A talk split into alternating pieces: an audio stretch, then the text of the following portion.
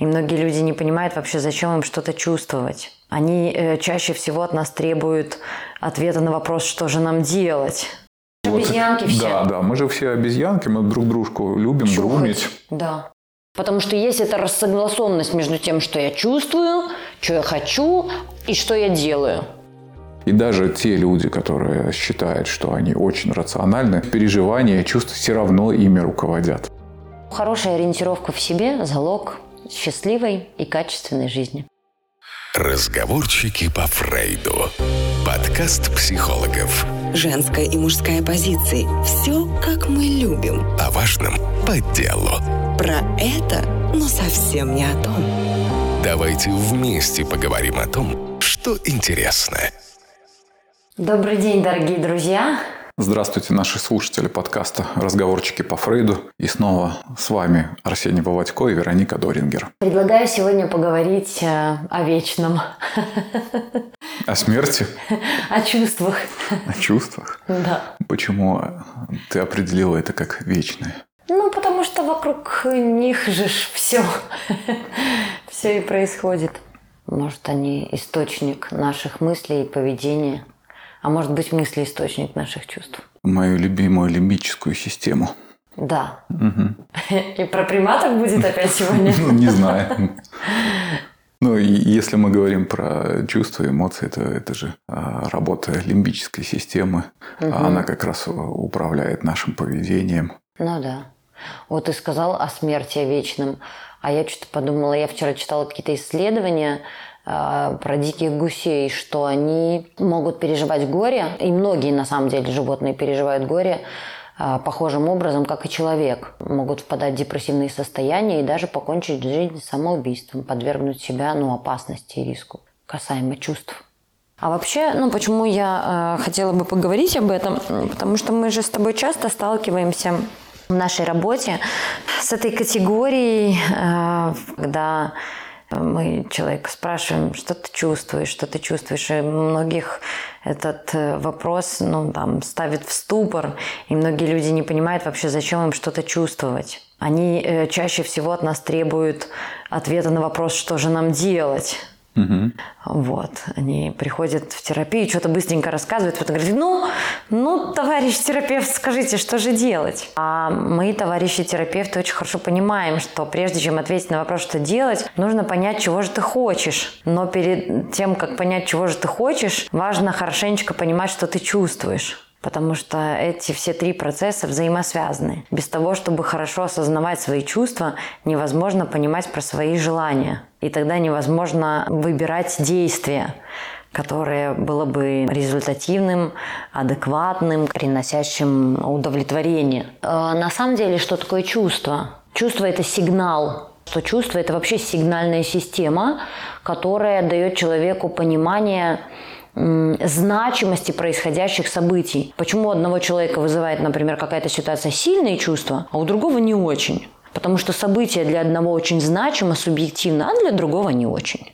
Чувства скорее выполняют такую регулятивную функцию, не регулируют наше поведение. Они регулируют наше поведение, и э, чувства э, очень сильно влияют на наше поведение наверное, из чувств вытекает наше какое-то поведение. Я хотела бы, э, ну, немножко рассказать про градацию. Вот мы там типа чувства, чувства, чувства. Они же делятся. Ну, точнее, они имеют э, варианты. Есть эмоции.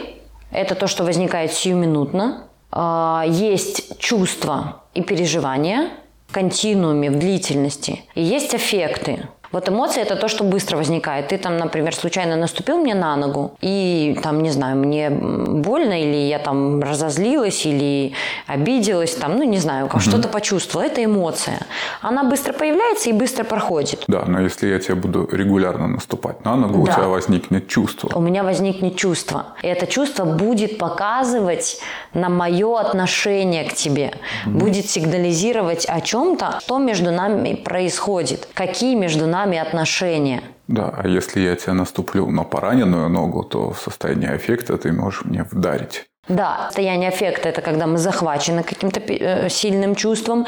И самое главное состояние аффекта – оно э, прерывает нашу какую-то деятельность текущую. Например, там, я не знаю, э, иду я чем-нибудь там любуюсь в лесу, и тут э, навстречу мне выходит медведь. И мой сильный страх, э, он будет эффективным, потому что э, он должен остановить мою деятельность, связанную с созерцанием. Если этого не произойдет, то э, моя жизнь становится под угрозой. То есть аффекты, они всегда связаны с выживанием, с витальностью. Мне кажется, очень важно, чтобы люди понимали, что есть различия между эмоциями, чувствами и аффектами? Ну, я бы сказал, что все-таки это такая очень условная категория или условное деление. Угу. Потому что, по сути, речь идет о том, что мы внутри себя чувствуем некую энергию. Что-то с нами происходит. И чувство тогда это скорее некий вербальный способ выразить э, эти самые процессы. То есть как-то назвать, да. что именно происходит. Да, и все было бы хорошо, если бы люди не мешали себе чувствовать. Потому что зачем они, они когда приходят к нам на терапию? Мы что, мы с чем прежде всего работаем? С тем, что человек мешает себе чувствовать. Таким образом, мешает себе ориентироваться в окружающем мире. Я думаю, что это происходит во многом потому, что э, в нашей культуре есть это разделение на рациональное и эмоциональную какую-то составляющую. Угу. И э, ну, как-то так приучают, что нужно быть рациональным, нужно ну, как-то избавляться, либо там да. подавлять чувства, что-то с ними делать э, для того, чтобы быть каким-то адекватным человеком. Да, нас учат э, регулировать ну, поведение. Угу. Я вот думаю, как маленькому ребенку, там, не знаю, запретить куда-нибудь там лезть? Нужно подавлять его любопытство. Да. И мы привыкаем, э, научаемся очень хорошо подавлять свои чувства, перестаем их чувствовать и тогда ну, наше поведение таким образом отрегулировано. Да, потому что как раз частью нашей лимбической системы является фронтальная кора головного мозга, угу. которая и участвует в нашей эмоциональной регуляции. Потому что действительно, если мы живем в социуме, э, в обществе, то быть таким абсолютно аффективным, э, быть э, таким абсолютно спонтанным, проявлять максимально свои чувства – будет ну, некорректным, сложно с таким человеком рядом угу. находиться. Да, но понимаешь, есть разница между тем, чтобы выражать эти чувства наружу, да, вываливать. И между тем, чтобы осознавать и удерживать. Ну, то есть для того, чтобы я понимала, что я чувствую, что я осознаю, мне надо чувство удерживать. То, что называют э, терапевты контейнировать. Угу. Вот когда у человека, конечно, сильный эффект, он ничего не может сконтейнировать. Контейнера не хватает. Это большой шаг между тем, чтобы их там выплескивать наружу, и как раз-таки между тем, чтобы осознавать, что я чувствую, и регулировать в связи с этим и свое поведение, и как-то менять ситуацию, там, которая, например, мне не нравится. Вот чувствую я какой-то дискомфорт или, не знаю, отвращение многие подавляют, и вместо того, чтобы э, что-то в ситуации менять, Мое подавленное отвращение не дает мне понимать, что э, ситуация, которая со мной происходит, э, ну, мне не нравится. Она для меня отравляющая, токсичная. Ну, вот так человек терпит, терпит, терпит, а потом начинает, не знаю, болеть, пить или все что угодно. Ты вот сказала про отвращение. Э, я вспомнил, какую функцию выполняет отвращение. Угу. Это же такая охранная функция. Угу. У нас отвращение возникает в двух случаях. В первом случае это меня защищает от того, чтобы в меня попало что-то опасное для меня. Угу. А во втором случае, когда есть, э, может быть, это не опасно для меня, но есть избыток чего-то, угу. когда слишком много чего-то. И в первом и во втором случае возникает отвращение. Ну, грубо говоря, вы идете, там, оп, э, собачья какаха э, воняет. Конечно же, у вас это вызывает отвращение. Почему? Ну, потому что, чтобы вы обошли, обошли не, не, кон, не контактировали с ней, не начали как-то ее там трогать пробовать. и пробовать, у вас возникает чувство отвращения. Нормальная функция такая регуляция нашего поведения. Либо другой случай, когда вы там покупаете вкусный эклер, съедаете, понимаете, что хотите еще, и такие берете, там покупаете 10 эклеров, съедаете, и у вас возникает чувство отвращения, потому что слишком много. Почему? Потому что в организм попало там много сахара, да. и, естественно, ну, наш организм пытается защититься от такого количества сахара, возникает чувство отвращения, рвоты. Угу. Это абсолютно такое нормальное чувство.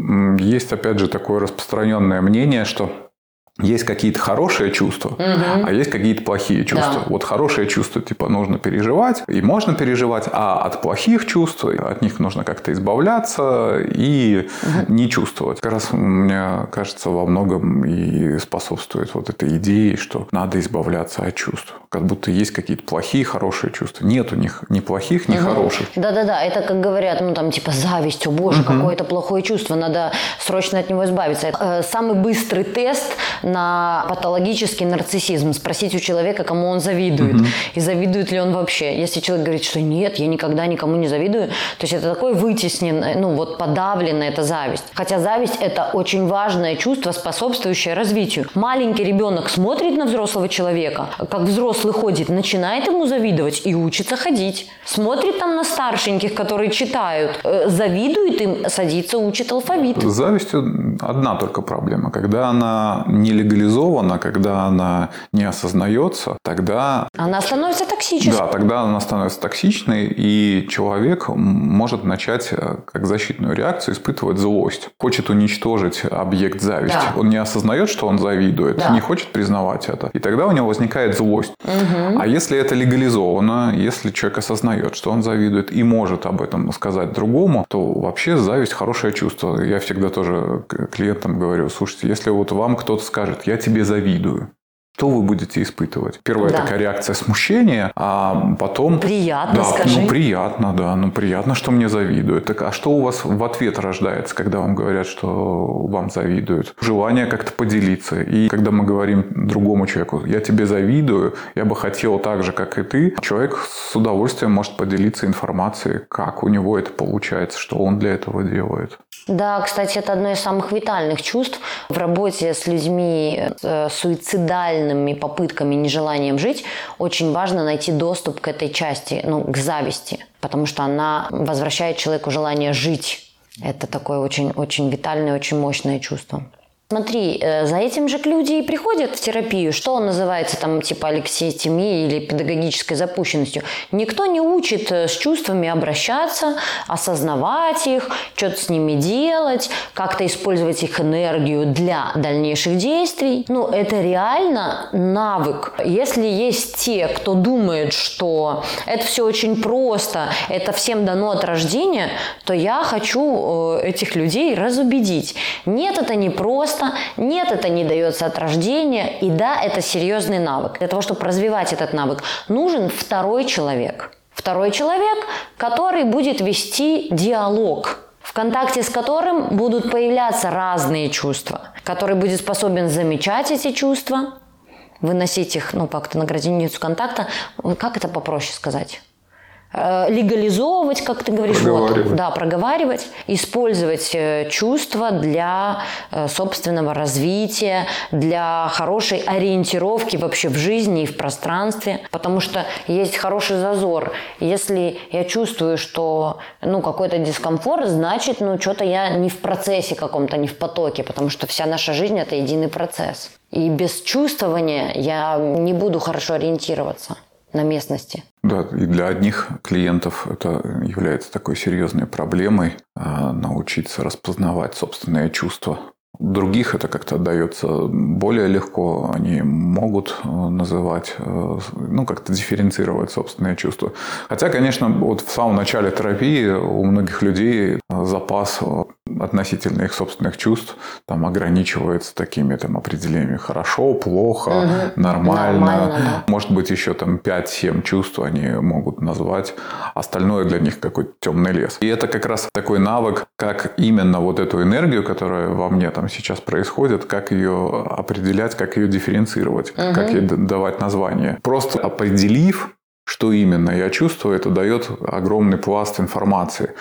Чего я хочу? Да, да? чего я хочу. Возможность как-то получше узнать и понять свои истинные потребности. А вторая это про возможность ориентироваться в, В окружающем в мире. окружающем мире и считывать сигналы положительные, отрицательные, с тем, чтобы как-то собственное поведение регулировать. Мгм. Кстати, я хочу еще сказать, что очень важная функция чувств – это связано с нашими ценностями, с нашим представлением о себе. Ну, например, конечно. если я например, что-то делаю и буду испытывать стыд, это будет говорить о том, что я а, делаю что-то, что противоречит, возможно, моим ценностям каким-то. Моей личности ну, не соответствует, например. У стыда много функций, но одна из функций и вообще одна из функций чувств э, определенно точно связана с моими ценностями. Когда, например, мои ценности какие-то, ну, там, ставятся под, под вопрос, под удар, я... Э, Это ты уже знаешь так чуть глубже копнула, хотя для тебя не очевидно, а, но для большинства людей э, это такая более уже начинается сложная материя. Я сейчас попробую пояснить, что Да. я имею в виду. Когда вот в самом начале приходят клиенты, Да.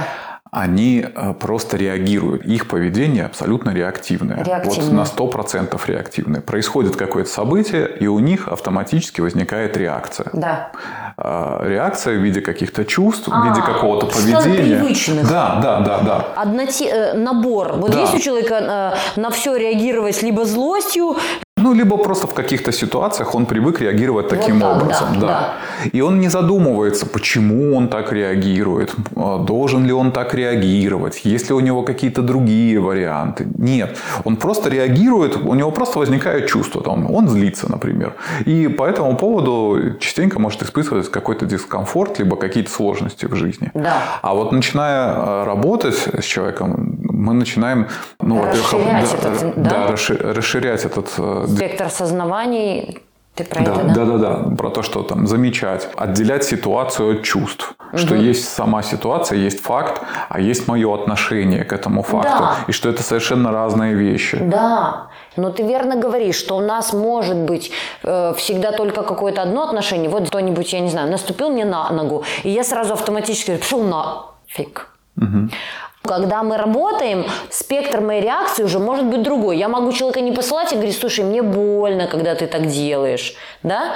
Или я расстраиваюсь. Да, а если вот э, говорить про эти ценности, о которых ты говорила, Да. то это уже такой даже следующий шаг, когда э, вдруг обнаруживается, что очень много в нашей голове, ну, нам кажется, что это наши собственные мысли, наши собственные там идеи, ценности, на- наши эмоциональные отношения, хотя все это некие идеи. Например, возьмем а, такую пресловутую там гомофобию. Некоторые люди испытывают какую-то а- агрессию по отношению э, к другим людям, там, нетрадиционной ориентации. И вопрос тогда, ну, откуда это? Да? Имел какой-то контакт, э, у него какой-то опыт негативный э, с этими людьми. Если на- начать раскручивать, оказывается, что, скорее всего, даже он, там, не знаю, ни, ни разу не общался с, с этими людьми, но у него есть это негативное отношение. Да. Откуда это негативное отношение? Это негативное отношение от некой системы ценностей, которые этот человек э, неосознанно э, где-то подцепил, там, да, каких-то Да. идей позаимствовал, и дальше ему кажется, что это его идеи. Хотя эти идеи могут, ну, они живут сами по себе, абсолютно ни на чем не основываются, ни на каком личном опыте. Просто вот живут э, Слушай, а я вот думаю, ну тоже почему-то же эти идеи осели именно у этого человека. Наверное, другой вопрос лояльности, потому что если я заимствую чьи-то идеи, я как будто причисляю себя к группе людей, которые эти идеи разделяют. Да, Э, любые, любые ценности, любые идеи а, – это же а, соотнесение себя с некой группой. С некой группой, С да. некой группой, э, которая разделяет те либо иные ценности. Соответственно, если я ну, как-то общался в какой-то среде, где были вот такие ценности, то, скорее всего, конечно же, я про- проникнусь именно этими ценностями. Если бы меня поместили в какую-то другую среду, в другую компанию, где были бы другие ценности, м, та же там другая семья, то, конечно же, у меня были бы иные ценности. Мгм. Вот, значит, чувство – это еще маркер принадлежности. Через чувство можно понять, Про ценности, да. А через ценности, к кому я принадлежу, да. Да, если, например, в нашей семье мы привыкли на что-то реагировать одним образом, если я начну реагировать иначе, я, мне придется автоматически признать, что, ребята, я, наверное, ну, не разделяю ваши ценности и, возможно, уже готов принадлежать какой-то другой группе, а не к вашей. Да, и вот этот извечный конфликт отцов детей или поколений, угу. или какой-то эмоциональной сепарации ребенка от родителей как раз выражается в том, что родители реагируют и относятся к каким-то вещам каким-то одним образом, а другое поколение к тем же вещам а, относится как-то иначе. Угу. И здесь вот начинают сталкиваться эти ценности, наши разные реакции, наши разные эмоциональные отношения угу. здесь как раз во всей красе и проявляются.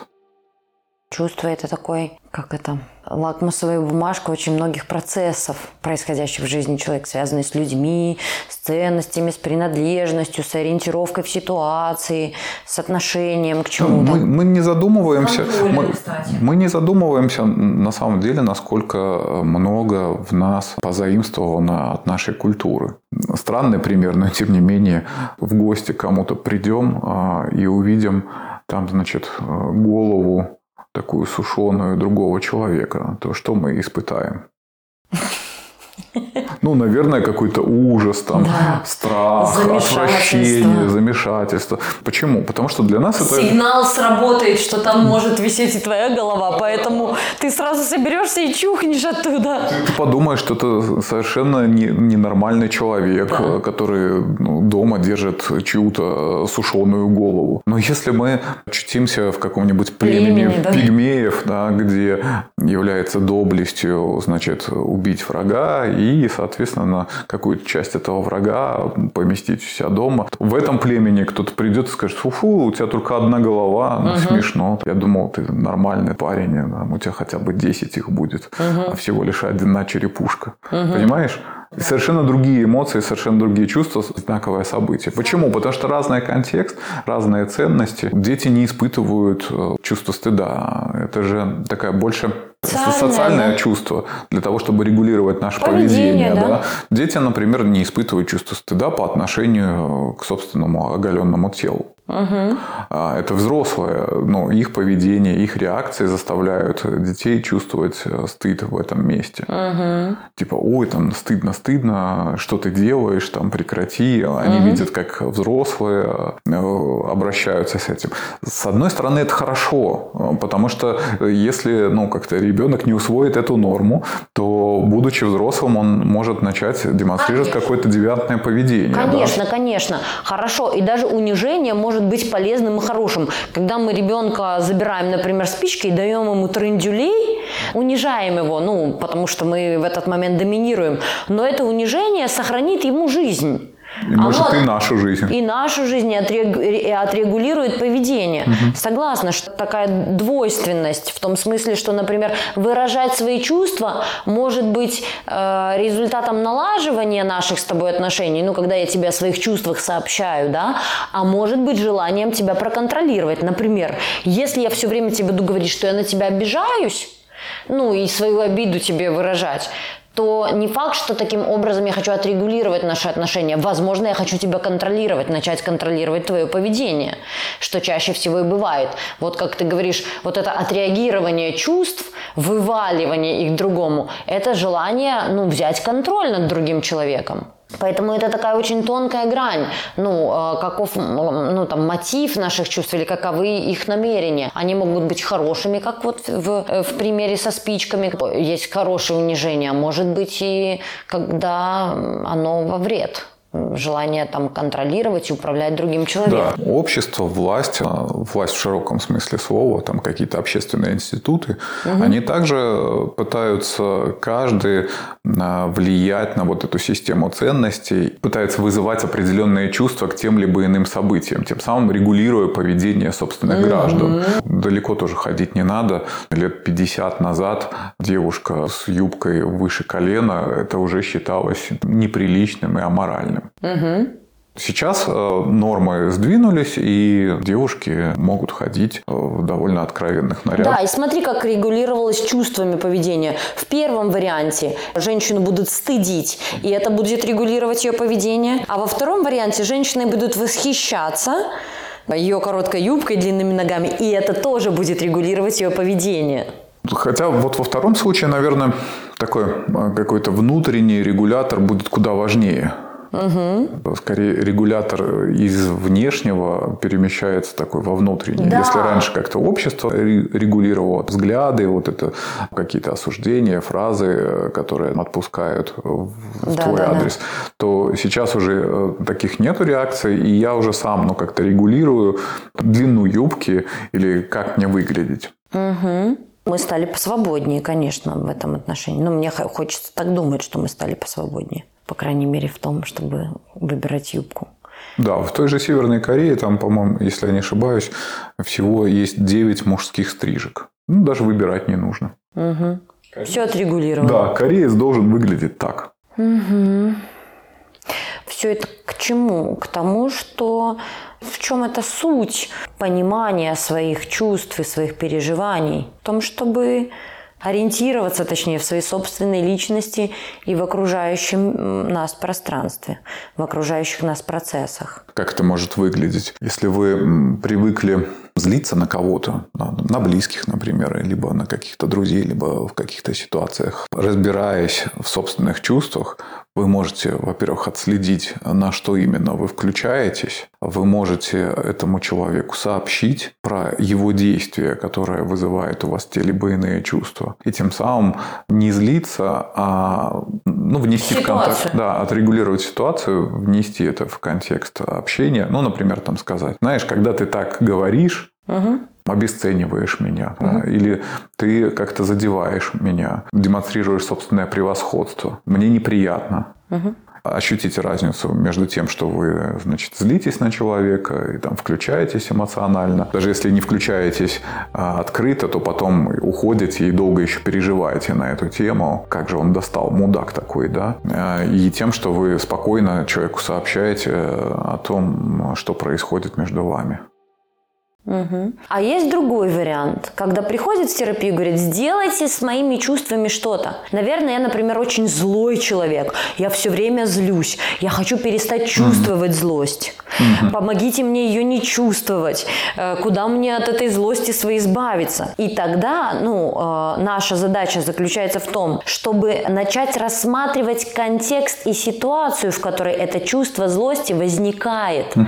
Потому что мы не можем избавить другого человека человека от злости. И, в общем-то, не наша задача сделать так, чтобы человек перестал чувствовать злость, а наша задача обратить внимание, что же в ситуации его жизненной происходит такого, что вызывает те или иные чувства. Потому что многие реально бьются над тем, чтобы перестать чувствовать злость. Вместо того, чтобы уйти в конце концов из каких-то отношений, которые кроме злости ничего не порождают.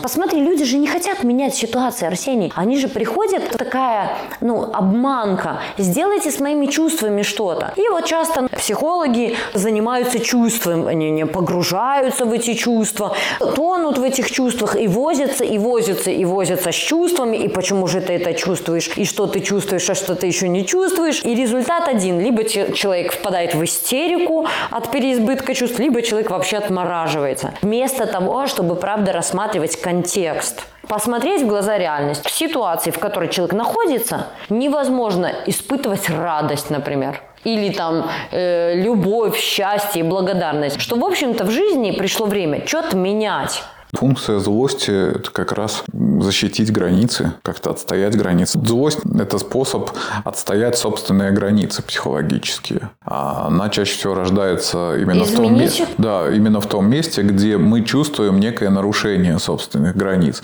Это наша ответная защитная реакция. Злость. Подбираетесь к собаке, она ну, там себе кушает, а вы в это время протягиваете руку, она начинает рычать и злиться. Что она делает? Она защищает свою еду, комфорт, свою свою безопасность, так угу. и с людьми. То есть мы испытываем злость чаще всего в том месте, где наши границы нарушаются. Злость это вообще чаще всего какая-то ответная реакция. Это не то чувство, с которым стоит э, именно работать. Ну, слушай, злости... на неудовлетворенную потребность да, возникает да, злость, конечно. конечно. Раздражение то же самое. Ну, не знаю, не покорми вас э, там целый день, что вы будете счастливы и довольны. Вы будете раздраженные и злые. Да. Почему? Потому что вы испытываете сейчас потребность там покушать. Угу.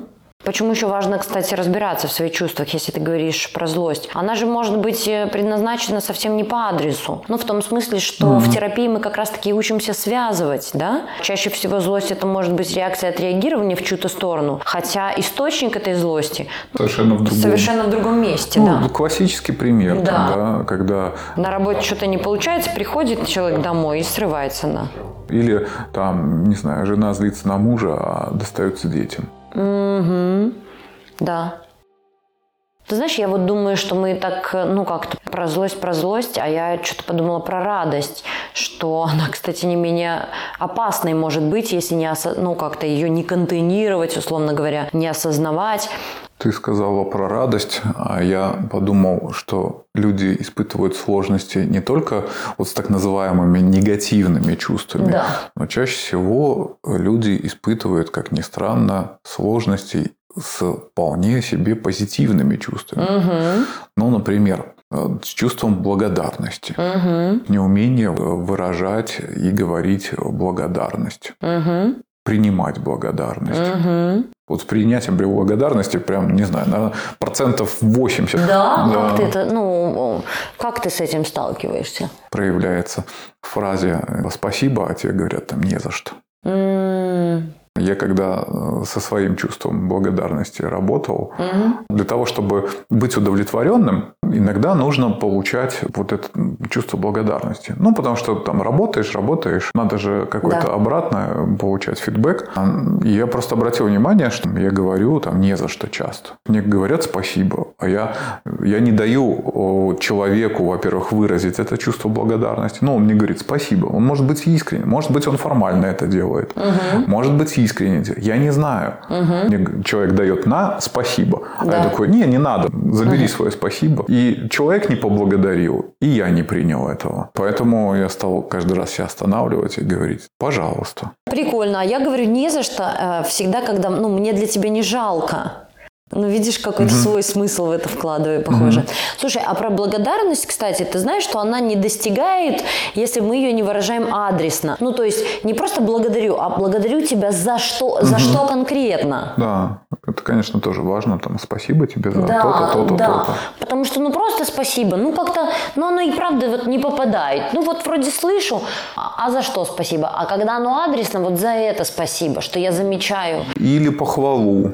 Похвалу, комплимент комплименты. Угу. А, даже, казалось бы, девушки должны были привыкшие к комплиментам. Нет, говоришь какие-то приятные слова, говоришь какие-то вещи, а они там сильно смущаются, Ой, говорят да. там не-не, там неправда. И внутри есть вот это ощущение, что нет, это сейчас лесть, это мне вот неправду да, говорят. Я же, я же работаю с женщинами много, это прям реальная сложность. Это про мою способность принимать это. Да. да при, принимать слышать и э, не останавливать себя чувством стыда и обесценивать, что это лесть. Скорее наоборот, сидеть и принимать это. Да, давайте, говорите мне больше, больше. Мне этого как раз не хватало. Угу. Любовью, С любовью да? та же история. Да, да, да, проще злость выражать, чем любовь, да? да. Или там еще что-то. Угу с нежностью. Сколько людей испытывает проблем э, с выражением собственной нежности по отношению друг к другу. Да. Это же катастрофа.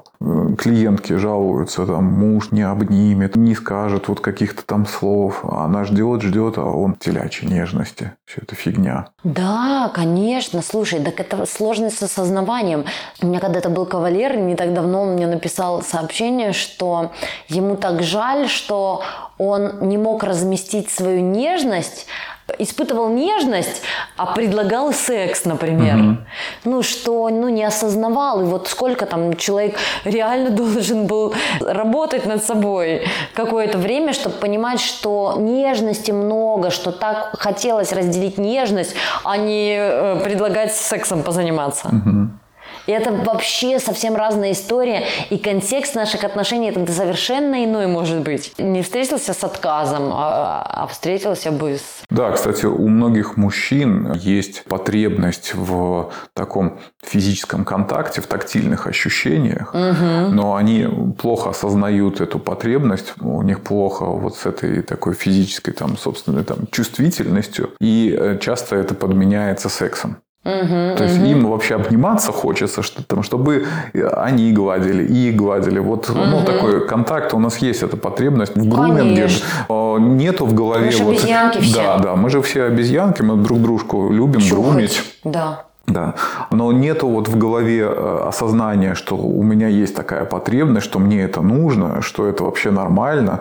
А есть вот только единственная форма – это секс. Ну, во время секса типа да, этим можно вот заниматься. И смотри, вот эта цепочка, что секс – это поведение, потребность-то в одном, а, желание, а, а чувство совсем другое. Что мужчин учат не чувствовать нежность. Не чувствуй, не чувствуй, мужчина не должен, не должен.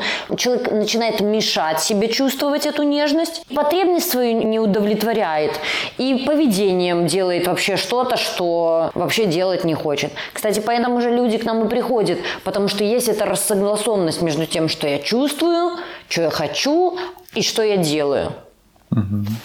Или вот э, тоже про условно позитивное чувство. Приходим к другому а вот в одних ситуациях, там, например, чтобы пожаловаться, да, и чтобы угу. нас пожалели. У нас же есть еще и потребность в том, чтобы чем-то поделиться, когда у нас есть э, что-то хорошее. Да. Какое-то событие, какое-то предвкушение, ожидание, планы какие-то. У нас есть это желание с кем-то поделиться, чтобы с нами посорадовались. Да. А вот с этим тоже такая большая засада, э, чтобы кто-то умел сорадоваться радоваться. Ну, во-первых, есть эта пословица, что не, не надо говорить про свои планы, не сбудутся. Да, это человек, э, и эти все пословицы, угу. вот то, что ты говоришь, там с кем-то разделить, угу. это такая невротическая часть. Да. Ну, пригласить в свое хорошее переживание другого человека. А учат нас, «Э, помолчи лучше, там не надо делиться, хуже будет. Э, сглазят. Такому, сглазят такому шизоидному переживанию своих чувств. Да. Если радость, то я тихонько там где-то Счастье себе... любит тишину. Счастье любит тишину, да, буду очень шизоидно за закрытыми дверями э, испытывать радость, жрать там шоколадку, знаешь, втихаря, или там э, складывать свои денежки, и, угу. я не знаю, получать удовольствие. Хотя мы нуждаемся, чтобы с нами в том числе сорадовались, угу. чтобы кто-то мог нас э, поддержать в этом, в этих наших хороших переживаниях. Да, в хорошие переживания еще сложнее пригласить человека, чем угу. в плохие. Да, да, да. То есть жаловаться как раз в нашей культуре социально ну, одобряемо, да, да, социально да. одобряемо и нормально. А вот сорадоваться с другим это какая-то э, задача математическая, там высшая математика прям. Да, и тогда мы вот часто же в своей радости очень шизоидны, очень одиноки. И тогда такая радость, ну, что это за радость, когда ты в ней? Ну, хотя для людей шизоидного типа вполне себе может быть радость. Угу. Но в ней нет, в ней нет других... Все-таки больше людей это невротического склада. Надеюсь на это.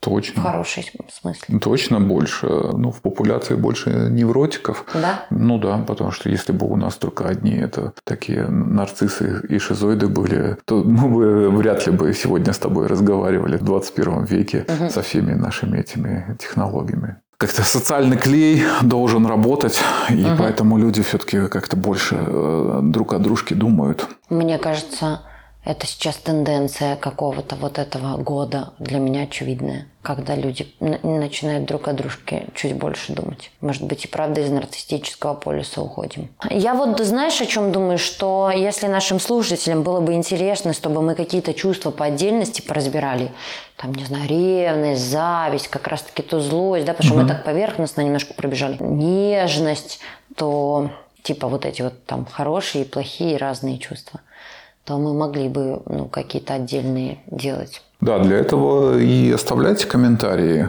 Угу. Подписывайтесь на нас в Инстаграме, а, оставляйте комментарии на сайте, пишите. Есть в те контакты, и свой вопрос, если вы зададите, он не останется без внимания. Мы постараемся на них ответить. Также можете нас поддержать, купить нам чашку кофе. И Тоже это есть ссылка. у нас приятное чувство. Да, это приятное чувство. Когда это произошло в первый раз, это было очень приятно и неожиданно. Да, и, друзья, будьте внимательны к своим чувствам, к себе, к другим людям. Это важно, нужно, полезно, ну и не только вам. нужно избавляться от этой иллюзии. Есть какая-то там рациональная часть, есть какая-то эмоциональная часть. Если пытаться очень, э, ну, как-то сухо или объективно, скорее, смотреть на те процессы, которые происходят в нашем мозге, то все, что там происходит, можно назвать эмоциями. Нету там, ну, каких-то таких отдельных электрических разрядов, которые связаны с логикой. Люди не логичные существа. Если бы мы были логичными, то наше поведение было бы предсказуемым, оно бы было очень моделируемым, угу. но это не так. Люди все-таки эмоциональные существа, и даже те люди, которые считают, что они очень рациональны, просто эти люди не обращают внимания на собственные переживания, но эти переживания, чувства все равно ими руководят. Угу. Да, поэтому хорошая ориентировка в себе – залог счастливой и качественной жизни. Да, на этом мы можем попрощаться. И до новых встреч. До новых встреч. Пока-пока. Пока. Разговорчики по Фрейду. Подкаст психологов. Женская и мужская позиции. Все, как мы любим. О важном по делу. Про это, но совсем не о том. Давайте вместе поговорим о том, что интересно.